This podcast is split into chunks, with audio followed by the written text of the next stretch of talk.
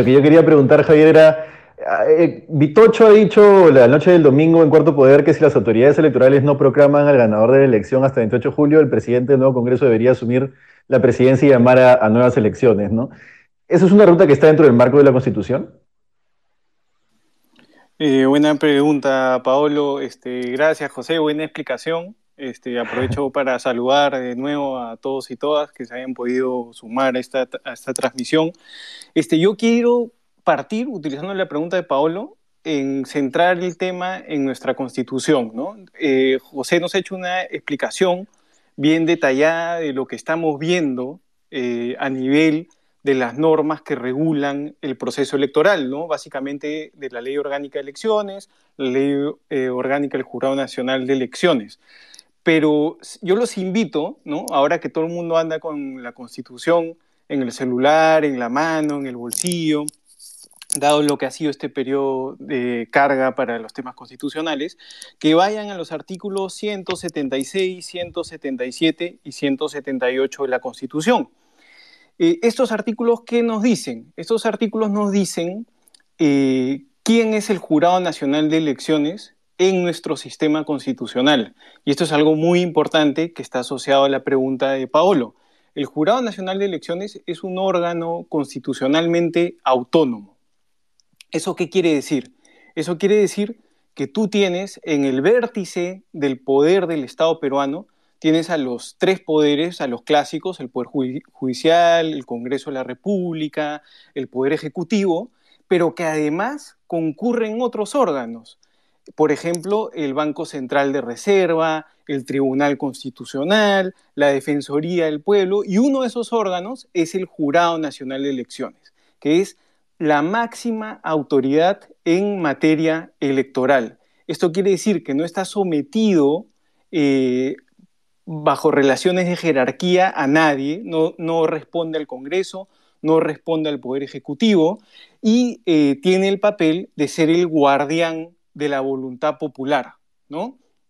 Entonces, este, por eso su finalidad es que los escrutinios sean un reflejo exacto y oportuno de la voluntad de los electores este, administra justicia electoral, que es lo que bien ha descrito José, ¿no? que está eh, respondiendo estos reclamos que hay, impugnaciones, que, audiencias que parecen audiencias judiciales, ¿no es cierto? Todo eso es administrar justicia en materia electoral.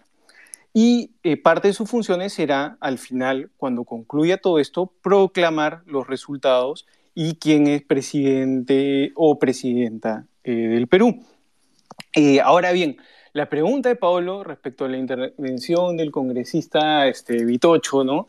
Este, yo con todo el respeto que le tengo a Vitocho, yo no comparto esa intervención porque eh, supone que el Congreso puede pasar por encima de la autoridad del Jurado Nacional de Elecciones. Y como les he explicado, eh, el jurado no está sometido a la voluntad del Congreso, sino está en un plano igual.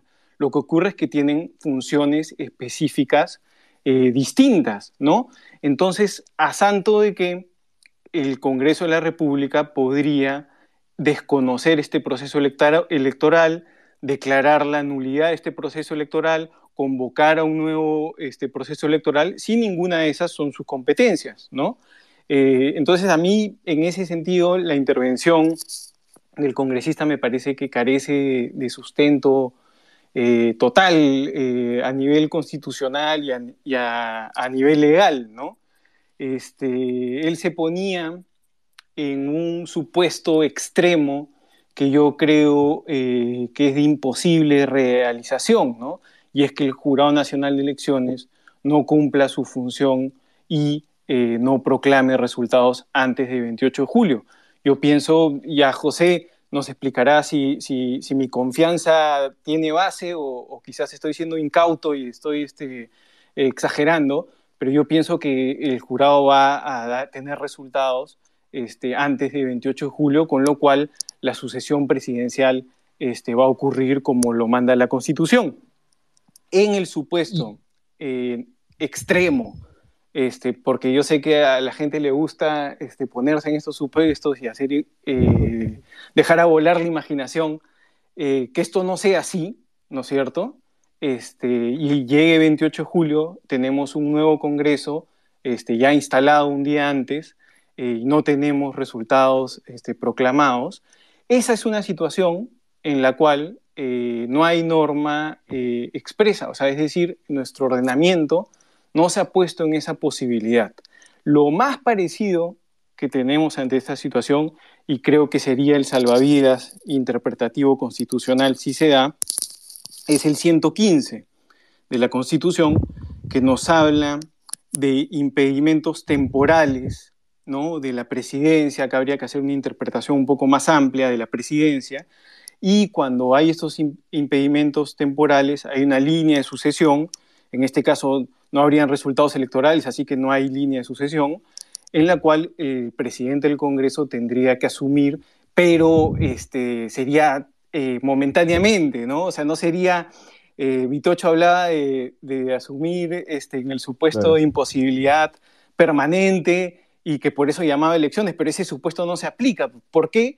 Porque seguiría estando latente, seguiríamos esperando a que el Jurado Nacional de Elecciones, la máxima autoridad electoral, termine de resolver las impugnaciones y proclame los resultados. Y el día que eso ocurra, eh, el candidato o la candidata ganadora va a recibir sus credenciales y va a ir al Congreso para este, la ceremonia que corresponde de asumir el cargo. Y ningún congresista puede eh, negarse bajo eh, pena pues, de hacer una, cometer una infracción este, rotunda a la Constitución y quebrar el orden eh, constitucional. ¿no? Entonces, un poco, bueno, ese es el panorama eh, que les puedo pintar, digamos, este, eh, desde la Constitución. Y digamos, yo quiero dejarles una chiqui antes de la pregunta de Francesca, que es si es que se animan a hacer una lectura política de en ese supuesto negado, como dice Javier, negado, este, pero que acá ya nos estamos acostumbrando a que los supuestos negados a veces se puedan materializar. Entonces, si se anima a hacer una lectura política de cómo podríamos eh, políticamente eh, desenvolvernos, ¿no? ¿Qué ocurriría en el escenario político netamente?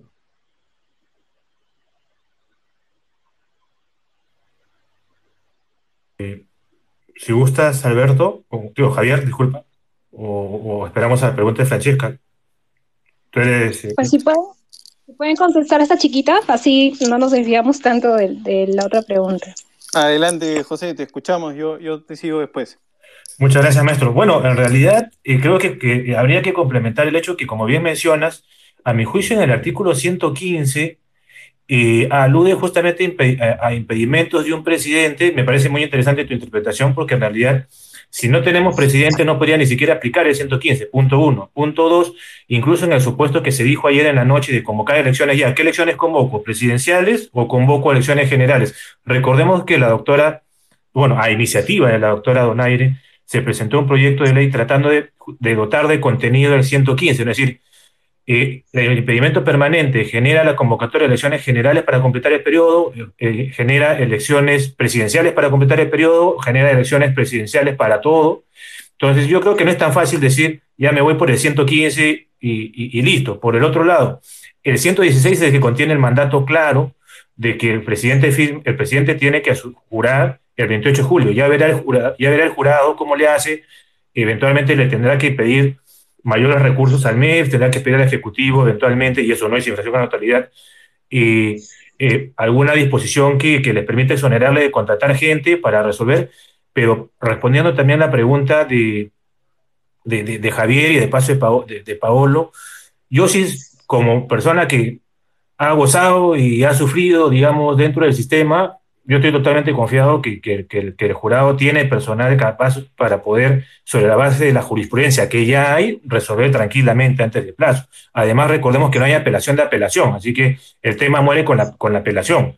Entonces, ahí, a nivel de la jurisdicción electoral, ahí quedó. Y sobre la lectura política, creo que el supuesto que planteó el congresista García Bedondo es un poco probable, ¿no? Porque si uno suma votos, si bien es cierto, creo que podían sumar votos en mayoría eh, digamos, Fuerza Popular, Renovación Popular, eh, APP, un sector de AP, no sé, yo creo que no llegarían a los 87 votos para, para, aventurarse a, aplicar un impedimento permanente que, que lleve a, a, una convocatoria de elecciones.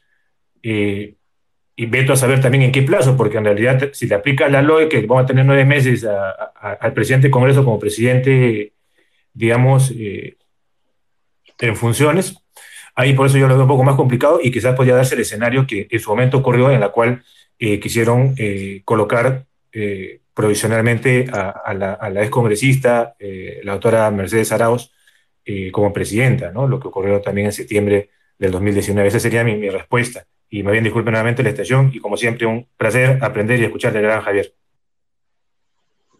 Javier, por favor. Sí, estamos en la misma línea con José, ¿no? La Constitución manda tener resultados antes del 28 de julio y que el 28 de julio ocurra la, sucesión con resultados ya proclamados. El Jurado Nacional de Elecciones, coincido totalmente con él, eh, tiene que trabajar este, de emergencia, declararse en sesión permanente, dotar más presupuesto, pero esto lo tiene que sacar adelante. Las elecciones, evidentemente, son su hora estelar y no le pueden eh, fallar al país. Eh, yo pienso que el 115 eh, no resulta aplicable. No hay norma para el supuesto en el que se puso este, Vitocho, o sea, no hay norma expresa que, que diga en este escenario negado, extremo, cuasi imposible, este, que no haya un presidente proclamado para el 28 de julio, ¿qué ocurriría, no? Pero en ese caso, eh, repito, negado, este, lo, más, lo más parecido es que estemos ante un impedimento temporal, ¿no? Mientras esperamos al jurado y no permanente, o sea, ese supuesto de, de, de, impedimento permanente y convocatoria a nuevas elecciones, eso sí me parece completamente jalado de los pelos. Y la lectura política que, que pedía Paolo me parece muy pertinente porque este, una de las cosas que comentó este, eh, el excongresista en el programa fue que este había sido el escenario en 1962 y aquí lamentablemente yo eh, debo discrepar nuevamente esta posición porque lo que hubo en el año 62 fue un golpe de Estado, o sea, fue un quiebre este, de la democracia peruana, un quiebre institucional. Este, ¿Qué había ocurrido? En el año 62 hubo elecciones eh, y de acuerdo al sistema electoral eh, se requería 33%, eh, 33.3% para ganar, digamos, en primera vuelta, ¿no? Y ninguno de los candidatos este, obtuvo este porcentaje. Estuvieron muy cerca, pero no lo lograron. Quedó primero Haya, quedó segundo Belaunde quedó tercero Odría, cuarto quedó Cornejo, la democracia cristiana. Y ante este escenario, de acuerdo a esa constitución, la constitución de 1933, eh, no había segunda vuelta. La segunda vuelta es una introducción que se hace en la constitución del 79. ¿Qué correspondía? Correspondía que el Congreso de la República, entre eh, esos tres, eligiera al presidente de la República. Y aquí se armó el problema porque, eh, digamos, una constante del sistema político peruano era el temor este, a la llegada del APRA al poder, ¿no? Entonces este, hubo muchas acusaciones de fraude, los militares este, instaron esto, los medios de derecha también este, eh, cuestionaron esto, y el 18 de julio, 10 días antes de que acabe su mandato, el presidente Prado recibió un golpe de Estado, ¿no? Y básicamente, eh, o sea, aquí no estamos ni por casualidad en el escenario de, de, Vitocho, ¿no? Eh, los militares cerraron el Congreso y gobernaron un año y llamaron a nuevas elecciones en el 63 y fruto de este golpe es que eh, se dan las elecciones y en esta oportunidad sí gana Belaunde, que ya tenía el, el, apoyo de la democracia cristiana. Entonces, para, o sea, simplemente para cerrar la idea, el antecedente de 1962 no es un buen ejemplo ni políticamente ni jurídicamente porque supone este, romper este, con la democracia y hacer un quiebre constitucional en el país. Entiendo. Gracias, Javier. Eh, José, yo quería preguntarte, al inicio tú nos explicabas que según la legislación peruana se pondera la presunción de la validez del voto. Quería consultarte sobre todo porque lo que se estaba hablando en las últimas, bueno, la última semana, desde que se produjo la elección, Fuerza Popular ha hablado de un fraude en mesa.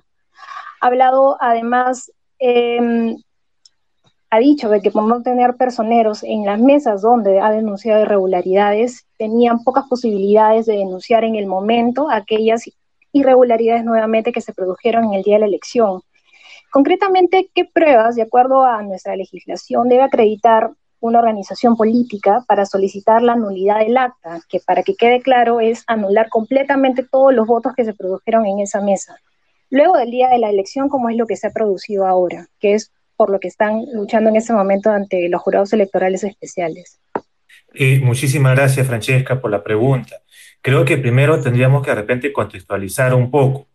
Eh, es, decir, cuáles son las causales para poder evidenciar por qué es que eran hechos que sí eran pasibles de ser conocidos por mes. La primera causal, que es justamente cuando eh, tú instalas después de las 12 o en un lugar no auto, digamos, distinto al previsto, eh, de manera injustificada. ¿Cuándo ha sido eso? El domingo. Entonces, evidentemente tenía tu personero la capacidad de hacerlo.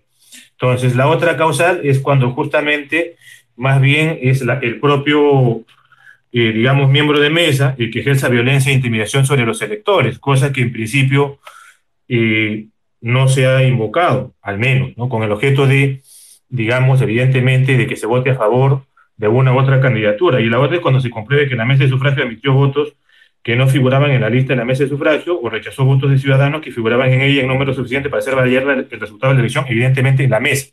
Como se puede apreciar, estas causales claramente podrían haber sido advertidas al menos eh, por, la propia, por el propio personal de mesa. Ahora, se no puede eh, acreditar, bueno, en principio eh, alguien le impidió a la relación política que sea, acá no hay un tema de ni, ni pro ni anti algo, hubo algún impedimento para que alguna organización política pudiese acreditar personeros el mismo día de la elección, porque la ley te dice, si quieres acreditar personeros de mesa ante el jurado especial, o sea, para que el jurado especial te dé, digamos, la certificación de que puedas ir el domingo es siete días antes de la elección. Pero no te preocupes, porque si no lo lograste hacer siete días antes de la elección, puedes ir el mismo día y te acreditas ante, ante la mesa. Entonces, ¿ha habido algún impedimento de ese tipo? Si no ha habido ningún impedimento de ese tipo, ah, no me podría esperar los tres días, porque al final de cuentas, ¿qué pasó lunes y martes si estamos hablando de, de supuestos de hecho que se habrían producido hubieran pasibles de ser conocidos por la mesa? Ahora pasemos al otro supuesto, al, al que sí me permite plantear la nulidad eh, tres días después de la elección, que es justamente cuando ella me ha ideado fraude, cohecho, eh, soborno, intimidación o violencia, precisamente para inclinar la votación. Eh, y en este caso, pareciera ser que ese es un supuesto que no, que no ha habido. Ahora, ya específicamente, si existen pruebas, no, prueba tasada no hay, eso es claro. O sea, ya alguna vez en un caso de Tahuanía, Talaya, Ucayali, se quiso aplicar la regla de de la, de la prueba plena sobre la base de un informe, pero ojo, un informe fiscalizador del propio personal del jurado, en el sentido que decían, ¿cómo no le voy a creer a mi gente? Entonces yo le tengo que creer a mi gente. Entonces, como yo le tengo que creer a mi gente y mi gente dice que ha habido irregularidades, incluso los han perseguido, entonces, ya, nulo, señor. Pero eso solo fue para ese proceso. De ahí, en lo demás, eh, ha sido, digamos, eh, una, un estándar bastante alto, porque tienes que probar justamente que existe un eso. Por ejemplo, que de repente y allá se encontraba la gente efectivamente amenazando votos. Es más, la, prueba es tan difícil que ha habido casos en los cuales ha desestimado imputaciones relacionadas como que le pagaron en, una cajita de fósforo a los votantes, porque en principio eh, los, lo, que, lo que, digamos, mostraban era vídeos de gente recibiendo dinero, pero decían, bueno, pero ¿cómo sabemos si fue a votar? O cómo sabemos por quién votó. O, por ejemplo, ¿no? también te decían nulo porque había marcado la cédula que estaba en la Cámara Secreta, ya, ¿cuántas horas estuvo? ¿Desde cuánta gente votó en ese periodo? Como no lo puedo saber, presunción de validez del voto. Entonces, eh, de ahí eh, las firmas eventualmente no coinciden. Bueno, yo soy jurisdicción electoral, no soy jurisdicción penal, entonces yo no puedo decir si ha habido una falsificación de documentos o suplantación de identidad. En consecuencia, eh, y eso es lo, tragicómico, digamos, del sistema, si se quiere, es que, eh, digamos, yo podría decirle, mira, presunción de validez del voto, y si ya después se prueba que hubo un delito, bueno, piña, ya proclamé, ya, ya acá, se cerró todo, y, ya se verá después qué pasa, ¿no? Entonces, por ello es que en realidad probar una nulidad, eh, sustentar en el, en el literal B del 13 y 3, no es fácil, en realidad, y eventualmente aprobar la oportunidad de por qué no lo hice antes, tendría que acreditar que efectivamente no estaba en condiciones de hacerlo, porque las nulidades en general, y eso lo sabe el gran Javier desde la época universitaria, del cual, de la cual aprendí también, y la nulidad se invoca en la, en la primera oportunidad que tú tienes lugar. Es por eso que se distinguió justamente entre nulidad por hecho pasivo de ser conocido en mesa y por hechos externos a la mesa. Entonces tendría que probar que antes no lo pude, que, que no lo pude identificar, pero por un hecho no atribuible a mí, entonces, si yo nunca estoy impedido de acreditar a mi personal en mesa, entonces va a estar un poco complicado decir, bueno, me tomé tres días o cuatro o cinco o siete días para, para recién alegarlo porque recién me di cuenta. Entonces, eso sí es un poco más, más, difícil de probar. Entonces, por eso, ante su pregunta, si hay una, un, catálogo de pruebas para, sobre la base de la cual indubitablemente se pueda decir que con esto de todas maneras caen, mm, no hay. Es más, en realidad la regla en el Jurado Nacional de Elecciones ha sido casi siempre convalidar, muy pocas veces ha anulado. Además, por lo general anula por violencia expresa, cuando por, justamente cuando hay casos de actas siniestradas, cuando la gente quiere tomar el local y, evidentemente los, miembros de mesa, por salvaguardar su integridad, se tienen que levantar las actas con ánfora y todo, sin terminar de contar, porque si no, evidentemente los linchan. O sea, salvo ese tipo de casos, es muy, muy, muy raro que, el jurado te declare nulidades, ¿no? Así nomás. Pero he de reconocer que San Ginés es nuevo. Bueno, Arce ya tiene una, una nulidad, digamos, una, una elección, eh, digamos, nacional encima. Rodríguez Vélez tiene más de una. San Ginés eh, también es meridianamente nuevo, ¿no? Entonces, y tiene voto de mente, con lo cual no sé, en principio, si van a seguir la jurisprudencia previa o no. Claro, José, eh, queda claro entonces, para los, para los presupuestos que han mencionado en este caso, no cumplen ninguno de los que has mencionado. Quería hacerte otra repregunta antes de pasar a Paolo. Eh, Fuerza Popular hoy día, ah, o, por lo menos hecho público, que han solicitado ante la OMPE una auditoría informática del sistema de digitalización de actas. ¿Es posible hacer ese conteo a estas alturas, digamos, por los plazos? Es, ¿Consideras que es una muestra de Fuerza Popular de querer patear el tablero? De acuerdo a la ley, ¿es posible admitir este pedido? ¿Cómo quedan los plazos finalmente? Bueno, en principio, por, por la carta que al menos mostraron en un diario de comunicación, lo que ha pedido es una auditoría informática al procesamiento de las actas y a su vez ha pedido información. Respecto al tema de información, acceso a la información, no pasa nada de pase nomás. Respecto a la auditoría, en principio puede ir en paralelo, o sea, porque al final de cuentas es un derecho de petición. O sea, al final de cuentas, lo sabe mucho mejor que yo el gran Javier, o sea, todos los ciudadanos eh, nos asiste el derecho de petición. Otra cosa es que nos hagan caso. Y, y lo que tenemos es el derecho a que la, a la, que la administración, en este caso la OMP, nos responda si por qué sí y por qué no. Entonces, eh, en, en, en este caso, en el supuesto que se dijera que sí, no hay una base normativa para reconteo de votos, no hay una base normativa para reconteo de actas, eh, no hay una norma que aluda a una auditoría. A nivel pragmático hemos tenido auditorías, pero a software de voto electrónico más que todo. Eh, adicionalmente tenemos un sistema de control de calidad interno de la propia OMPE de 2017, si mal no recuerdo. Por eso, por ejemplo, no sé si ustedes recordarán que hubo varias quejas en la primera vuelta de que aparecía uno con 500, después bajaba a 492 y nadie entendía por qué, ¿no? Y ahí tuvo que salir la OMP y decir, no, lo que pasa es que en el 2017 aproximadamente yo tengo un sistema de control de calidad en la cual la sede nacional revisa lo que hace la sede de, la ODP, que digamos es casi como, por decirlo, tipo una primera instancia, y si yo he visto que procesó mal, eh, evidentemente yo soy el que le digo, oye, observa, no seas palomía, y manda la jurada especial. Tan es así que en esa primera vuelta, cuando tú buscabas esa acta, encontrabas precisamente el documento de la Oficina Nacional donde le decía a la ODP, Causita, eh, acá hubo un error, cuando tú has contabilizado un acta que no debiste contabilizar, obsérvala y mándala al jurado electoral especial. Entonces, en síntesis, ¿tiene el derecho a hacerlo? Totalmente en, los dos extremos. ¿Tiene eh, asidero legal eventualmente expreso que pueda llevarse a cabo ese procesamiento? No. Ahora, si se le entrega, ¿eso debe suspender los plazos? No. ¿Qué es lo, que peor, lo, peor que, puede que podría pasar? Que le digan sí y que el resultado de la auditoría, que encima evidentemente tendría que ser por un tercero y encima se seleccionar un procedimiento evidentemente público, porque si ya de por sí tiene dudas sobre, las, sobre, sobre la objetividad, tendría que buscar un auditor externo y te diga, no, ¿sabes qué? Ha habido eh, problemas, ojo, problemas, que no es lo mismo que dolo, ¿no? Eh, en un número de actas tal que sí hubiese invertido en la elección, con lo cual tendrías a, un presidente o presidenta eh, legalmente, digamos, investido, pero ya con una legitimidad mermada, ¿no? Entonces, pero en principio ese sería un poco el, panorama respecto a su pregunta, mi estimada Francesca.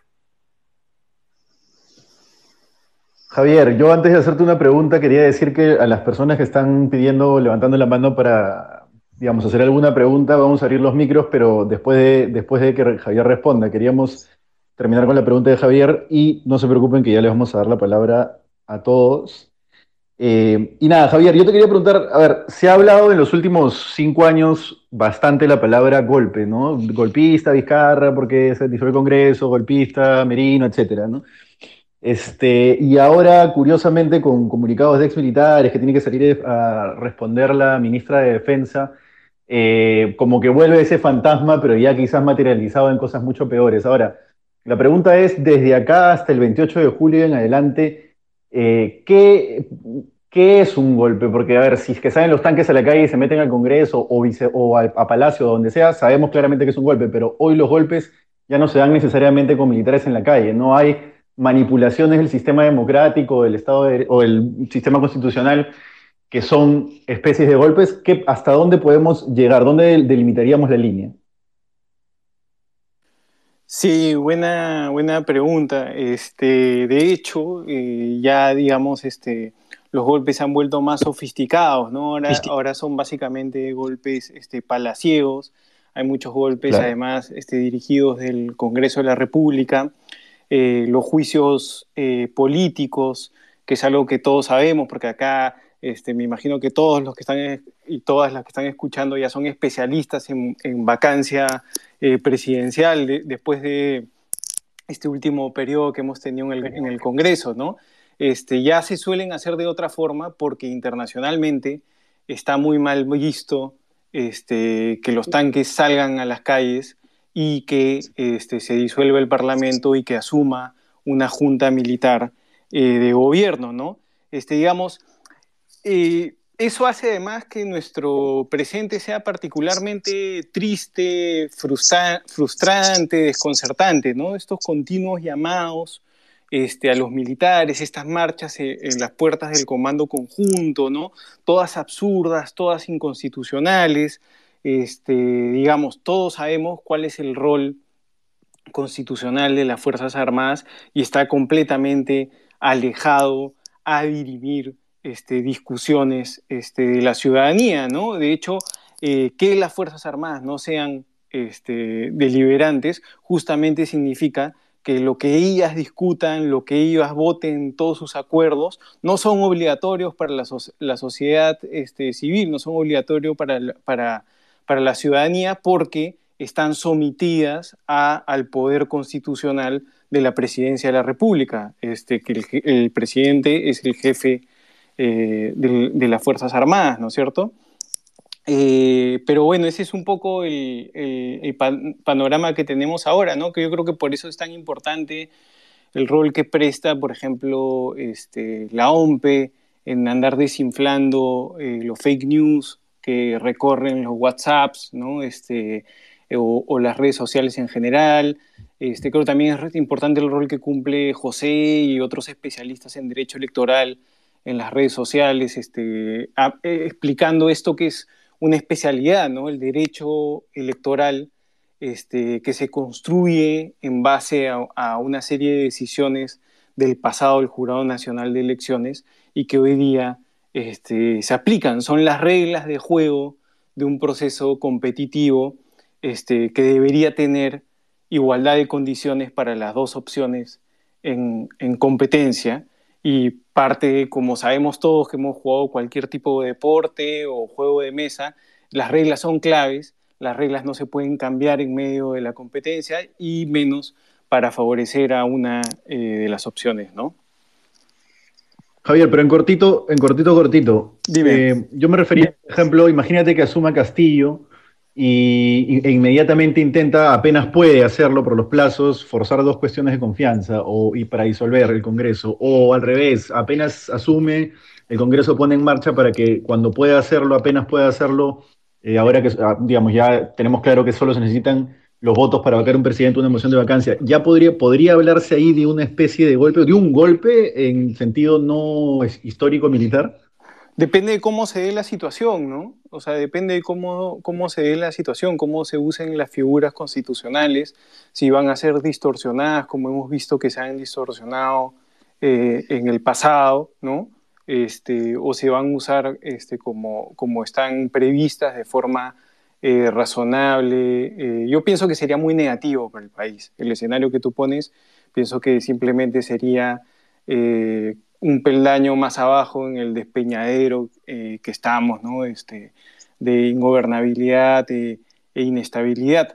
Pero hay que decir que las instituciones siguen estando en la Constitución del 93, que la sentencia del Tribunal Constitucional sobre la disolución del Congreso terminó siendo muy pobre, no se pusieron los candados que, que, esperábamos que se pusieran a esta figura tan, tan peligrosa y tan extrema. Y en el caso de la vacancia, ni qué decir, ¿no? Porque como, como todos saben, el Tribunal Constitucional se, se lavó las manos, ¿no? Entonces, este, y estas situaciones, eh, el Congreso de la República no las ha enmendado, no las ha solucionado, siguen estando ahí, entonces eh, tendríamos que ver eh, qué ocurre en el caso concreto, es decir, cómo son utilizadas si son utilizadas eh, razonablemente o si son distorsionadas. Perfecto, ahora vamos a abrir los micros. Ahí Patricio le va a dar paso. Patricio, ¿quién, quién está alzando la mano? Para, solamente les pedimos que sean bastante precisos y concretos en la pregunta para tratar de que la mayoría de personas puedan preguntar. Hola, el usuario se llama Juan Calle. Así que bueno, lo escuchamos ahora, Juan. A ver, Juan Calle, no sé si ya estás como hablante, pero te escuchamos. Quizá mientras que se va comentando, mientras se va conectando Juan, Javier, algo que te lo dejo así picando hasta que puedas contestar la pregunta de, nuestro oyente. Eh, se habla mucho del tema de, o sea, hay muchos discursos en ese momento en redes sociales, en distintos programas de televisión. La ley de alguna forma sanciona a aquellas personas que estén fomentando a través del discurso un posible golpe de Estado, una intervención de las Fuerzas Armadas? Quizá pueda, puedas irlo respondiendo mientras que se va conectando nuestro, nuestro oyente.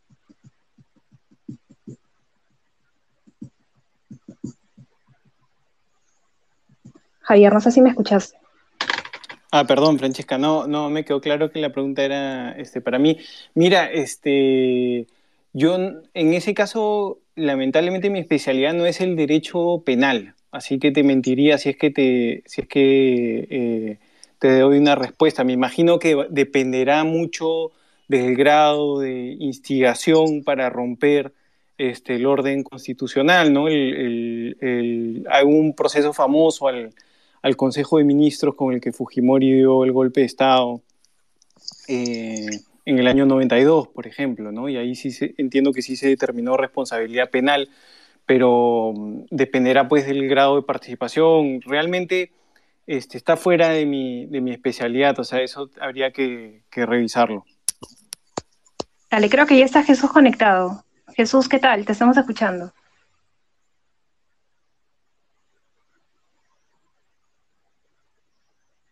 Nada, no sé si puedo hablar. No, está conectándose recién, parece que tiene un problema de conexión. Ahí está agarrando, parece, está conectando. Agarrándose todavía.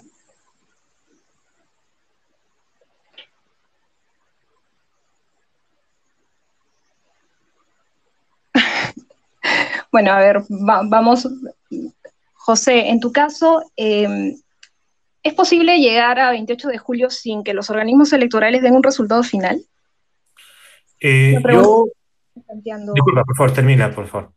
No, no, te decía, es una pregunta que también viene rondando en estos días. ¿Es posible eso? Yo lo veo muy poco probable, ¿no? Porque al final de cuentas, aparte que los plazos son claros, ¿no? Que son 3, 3, 1, 1, 3, por decirlo de alguna manera, o sea, 3 para pedir la nulidad, 3 para, para apelar, uno para que se lea el expediente, el otro la audiencia, tres días para, para resolver. Más allá que la carga sea alta, yo le tengo mucha fe, no sé si sea porque he estado cinco años ahí, eh, eh, que, y porque, bueno, a Dios he tenido la, la bendición de poder eh, coadyuvar con, con, el análisis de ello, que se ha tenido carga alta en elecciones regionales y municipales y, y hay un equipo que tranquilamente lo puede hacer. Y además, cuando te falta gente, pides a gente de otras áreas que sea abogado o abogada y, y que te ayuden a resolver. Si, si, ves que un jurado especial se atasca, mandas gente a, allá a apoyar eh, sin ningún direccionamiento, más allá de tu norma, porque tú resuelves solamente sobre la base del reglamento, por ejemplo, actas observadas resuelves sobre un reglamento claro, el tema de las nulidades ya tienes una jurisprudencia más o menos marcada, con lo cual a nivel de jurados especiales es medianamente más fácil resolver que en el pleno del JNE, con lo cual yo sí le tengo fe a que al 28, al menos a nivel de la jurisdicción electoral, el tema esté claro. Ahora, que ya haya por ahí, eh, que más o menos ha estado rondando también, como se ha dicho hoy día, o, o, en estos días, que hay un juez que se quiera jugar el puesto eh, pretendiendo ir contra la jurisprudencia del Tribunal Constitucional para suspender algún plazo, eh, ahí sí ya es otra cosa. Pero a nivel de la jurisdicción electoral me queda clarísimo que, que están en condiciones, yo le tengo fe a, la gente que, que, que, se va a rajar y que como eran los grandes momentos, trabajará sábado, domingo, hasta la madrugada de veces, y, y, lo va a sacar adelante. Y por otro lado aprovecho para, para expresarle un saludo y relata a una persona que creo que podría enseñarnos horas de horas sobre derecho electoral, ciencia política, porque es una maestra de maestra, que es la doctora Flavia. Este, felicitaciones porque tienen a, a, una, a una participante internacional, pero de lujo, realmente, si pueden meterse en el diplomado. Flavia nos suele acompañar, siempre trato de mandarle saludos. Gracias, Flavia, por estar conectada. José, dime, José, solamente en... una pregunta muy chiquita antes que Pablo intervenga. Si Fuerza Popular apela al Jurado Nacional de Elecciones, esas nulidades que se va resolviendo el Jurado Electoral Especial, ¿así tendríamos que seguir esperando una proclamación oficial de ganador o no? ¿Los plazos se cumplen porque sí? No, los plazos están en la norma y se tienen que cumplir eh, ciertamente y hay un tema de los hechos. ¿no? O sea, evidentemente, si tienes una carga alta de apelaciones, va a ser materialmente imposible resolver en tres días, y eso es claro. ¿no? Pero igual el, el, el pleno del JNE tiene que tener, a la redundancia, bastante claro que tiene una obligación constitucional. Claro, no estará dentro del artículo del 99-100 de que pueda ser posible una acusación constitucional por infracción la, al 116, si es que no proclama antes del, 16, antes del 28 de julio, pero tiene muy clara su función constitucional, es un organismo constitucional autónomo y si la pregunta es qué pasa con las nulidades que se presentaron eh, el jueves, viernes, sábado, domingo. Bueno, respecto de esas, eh, bueno, la para bien o para mal, dependiendo de, qué lugar estés, eh, hay una cláusula general de la ley orgánica de elecciones que te dice que tú puedes apelar las resoluciones de jurados especiales. ¿no?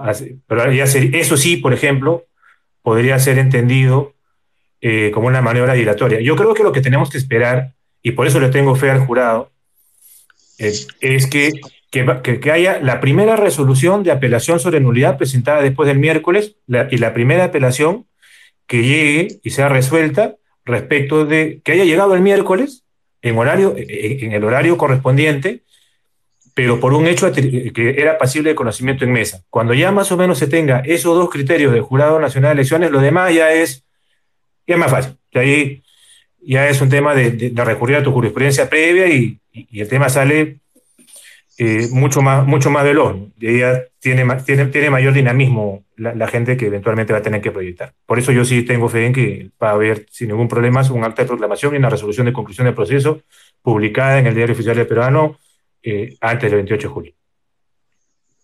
José, y aprovechando la experiencia que reseñas, disculpa, Francesca. Sí, dime, por favor. Ah, ya, perdón. No, decía, aprovechando la experiencia que reseñas y la fe que le tienes al, al jurado, y bajo la premisa de que todos los seres humanos somos políticos y que hasta un funcionario que se espera neutral tiene que tener una lectura política de la situación para tomar una decisión porque si no va muerto. Eh, y digamos, no porque sean nuestros oyentes de hoy los que piensen esto, pero sí hay mucha gente que claramente piensa que puede ejercer presión política yendo a manifestarse a la casa no sé, de Salas Arenas, por ejemplo, ¿no? Eh, ¿Qué tanto, qué, o sea, puedes delimitar qué tanto y qué tanta influencia podrías calcular que puede tener una cosa como esta en, en, términos reales, es decir, una manifestación política de esa naturaleza, o es que incluso, más allá de que sea condenable, es inútil? Eh, lo que ocurre es que eso va a depender mucho de la subjetividad de, de, de, cada, de cada magistrado, ¿no? sea, yo te podría comentar de mi experiencia personal de los, de los cinco años que tuve el honor de, de trabajar en, en, una de las que considero mis segundas casas y que generó mi pasión por este tema, eh, bueno, que venía de algunos años anteriores también, que, que en realidad a la mayoría, lo, como son normas, reglas, ya tienes jurisprudencia previa, se te hace muy difícil, por más que tengas una marcha enfrente, voltearte. Además, otro tema adicional, ¿no? Ya, tú vas a la casa de un magistrado, pero Así no estén completos, son cuatro, ya, y los otros tres, eh, voy a ir a la casa de los cuatro. Eh, claro. Incluso así vaya a la casa de los cuatro, los va a forzar a quedar en control difuso, bueno, si, entonces ya es un poco más, más complicado, ¿no? Porque además, si no motivas bien y, de, y, y, otra, y otras cuestiones, también te, te, puede jugar el pellejo de una acusación penal.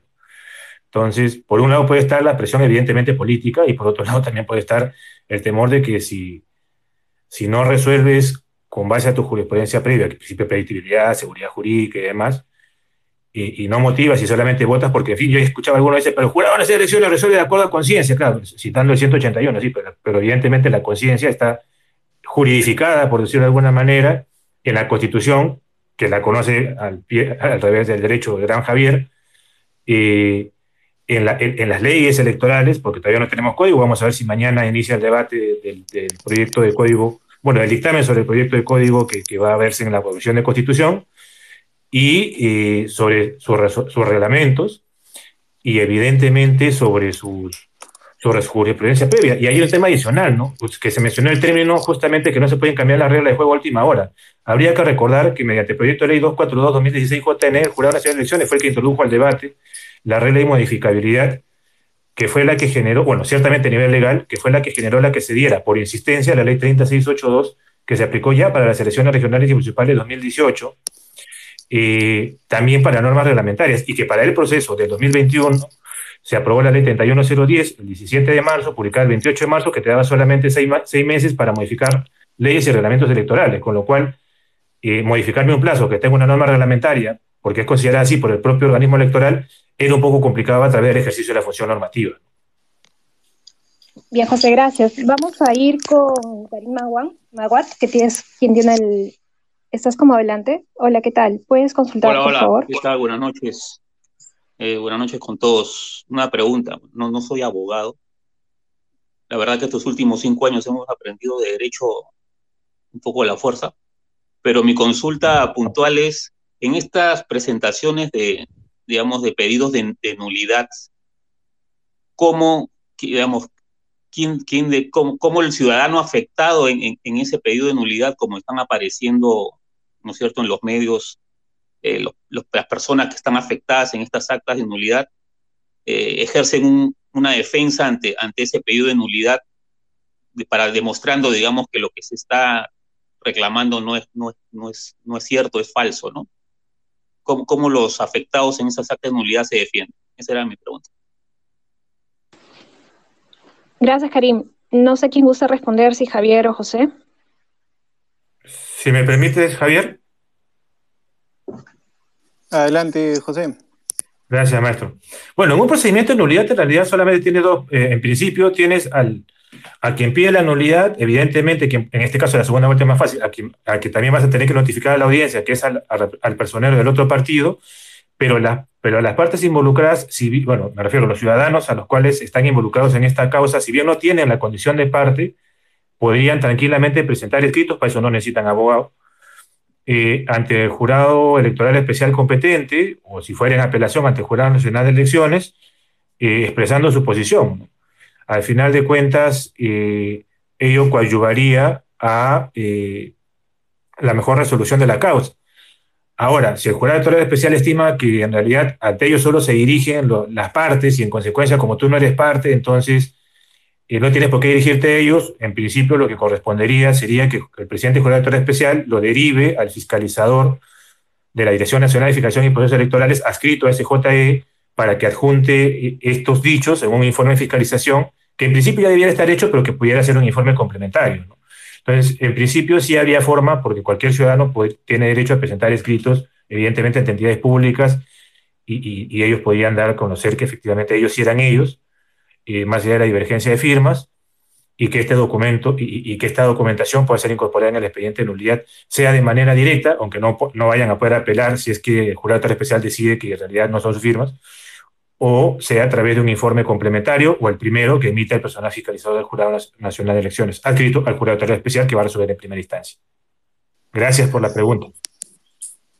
Yo quería simplemente anotar este, una cosa que creo que es importante, que se ha perdido un poco de vista, este, en, general sobre este debate sobre el Jurado Nacional de Elecciones y esta campaña de, desprestigio tan insidiosa que ha enfrentado, que es que estos órganos eh, temporales, que son los jurados electorales especiales, están conformados, este, presididos por un juez eh, superior, es decir, no es alguien que acaba de llegar a la judicatura, sino que ya tiene una una trayectoria y está a nivel de corte superior, está eh, integrado por un fiscal superior y está integrado por un ciudadano que ha sido sorteado muchísimo tiempo antes de que siquiera se supiera este, qué eh, opciones iban a pasar a la segunda vuelta. En el caso del Jurado Nacional de Elecciones, porque este es, este es, el caso, el que les he descrito es el caso de los jurados electorales especiales, digamos la primera instancia. En el caso del Pleno del Jurado Nacional de Elecciones, hay un juez este, de la Corte Suprema, que es el señor Salas, que hasta antes de esta elección tenía una trayectoria este, intachable y su honorabilidad ha sido puesta en entredicho de una forma escandalosa. Este, este es un juez de carrera, más de 30 años en el Poder Judicial, este, que ha sido seleccionado además por los propios miembros de la Corte Suprema, ¿no? Porque en este concierto de falsedades que circulan, en algún momento se dijo que lo había puesto el expresidente Vizcarra, cosa que este, no, no, corresponde a cómo fue nombrado, ¿no? Este, también hay un fiscal supremo, este, hay un eh, representante de la Facultad de Derecho Públicas, un representante de la Facultad de Derecho Privadas, ¿no? Entonces, en general, yo pienso que habría que tener eh, más confianza en el que el, Jurado Nacional de Elecciones puede hacer una respuesta que, como bien dijo José, este, será con criterio de conciencia para apreciar los hechos electorales, pero fundamentada en la constitucionalidad, en la legalidad y en eh, la jurisprudencia este, acumulada del sistema electoral desde que regresó la democracia. Ya no estamos ante un jurado nacional de elecciones títere como tuvimos en el año 2000 y me parece que en el debate público eso se ha perdido de vista. Bien, gracias a ambos. Creo que Miguel Carrillo tienes la palabra. Si es que puedes encender tu micro, por favor, y hacer la consulta. Hola, buenas noches. Hola, sí, sí, mira, este, yo, yo quería saber un poquito más, porque dicen que, el jurado debe respetar los plazos, todo bien, ya, son los plazos, pero esos son los plazos que manda su reglamento. Pero ¿qué pasa si, si hacen maniobras dilatorias como las que se están hablando de llegar al Poder Judicial, incluso esperar que este Congreso, eh, bueno, creo que ya no se puede, pero están empujando a ver eh, el cambio de los tribunos para, para poder llegar así a, dilatarlo más. O sea, ¿es esto más que probable es posible? O sea, ¿pueden hacer ese tipo de, maniobras? Gracias. Gracias, Miguel. Eh, José. Ah, muchas gracias. Sin perjuicio de que nos pueda complementar con la sapiencia que lo caracteriza Javier, creo que formalmente hablando, y es un tema que ya ha estado zanjado desde el caso eh, eh, Espino Espino, bueno, la sentencia sobre la prueba electoral 007-2007, PITC y otras más, bueno, evidentemente Lisana Puella y Castillo Chirinos, efectivamente, contra resoluciones del Jurado Nacional de Elecciones es posible interponer demandas de amparo, pero también el Jurado Nacional de Elecciones, ha sido, digo, el Tribunal Constitucional ha sido claro en sostener que la interposición de demandas de amparo no suspende el calendario electoral o el, cronograma electoral, con lo cual podría darse el caso que cuando tú presentes una demanda de amparo constitucional, efectivamente eh, el acto que tú denuncias pueda ser reversible, pero a la fecha en que se emite el pronunciamiento del fondo ya no, con lo cual, en virtud, bueno, de lo que era de lo que todavía es el segundo párrafo del primer artículo 1 del Código Constitucional, podría llegar a obtener una sentencia innovativa, ahora con el nuevo código, y ahorita ya no me acuerdo en qué artículo está, porque bueno, se ha aprobado en el, Perú un nuevo, un nuevo código, vamos a ver si el Ejecutivo lo observa. Y por otro lado, también justamente precisar que en realidad para llegar al TC tendría que pasar primero por un juez de primera instancia, luego la sala superior y de ahí con un recurso terminar al TC. No es que eh, contra las resoluciones del jurado de elecciones directamente vas a ir al Tribunal Constitucional. Y finalmente no se ha paralizado el procedimiento de elección de magistrado del Tribunal Constitucional. Hoy día mismo ha sesionado la Comisión Especial y ese procedimiento termina todavía el 30 de junio. No obstante ello, habría que ver si es que alguno de los candidatos o candidatas que, llega a esa etapa final eh, tiene los 87 votos para eh, poder ser designado magistrado del Tribunal Constitucional. Eso sería, por mi parte, es un tema constitucional, así que eh, el Messi del derecho constitucional en esta sala, evidentemente, es el doctor Javier. Gracias, José, pero creo que no, no me corresponde para nada este, ese, calificativo, pero yo coincido más bien con, con lo que ha dicho este, José, ¿no? Eh, la historia del amparo electoral es una historia eh, larga, es una discusión que ha tenido diferentes momentos, ¿no? Eh, porque la idea original del constituyente, la, pregunta de Miguel me ha parecido muy, muy pertinente, muy buena. Este, el constituyente originalmente no quería que las decisiones en materia electoral eh, del jurado pudiesen ser eh, judicializadas, ¿no? Quería que más bien este, acabar ahí. Y como sabemos, eh, a los políticos siempre el control de los jueces les ha resultado sospechoso. Si ellos pudieran, evitarían que existiera control judicial. Lo que ocurre es que la Constitución, al mismo tiempo que dice que las decisiones en materia electoral son irrevisables, eh, tiene el artículo 200 eh, referido al amparo, donde eh, se señala que procede el amparo contra cualquier autoridad por vulneración de los derechos fundamentales. Entonces ahí, hace muchísimos años, el Tribunal Constitucional y el, el Código Procesal Constitucional, en su primera redacción, admitieron la posibilidad este, de los amparos electorales. ¿no? El TC lo hizo ampliamente este, por afectación.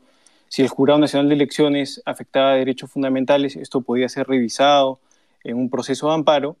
Este, eh, luego el Código Procesal Constitucional quiso achicar esto solo, solo por derecho a debido proceso, un proceso de inconstitucionalidad con ese, con ese cambio, este, y el TC volvió a abrirlo, ¿no?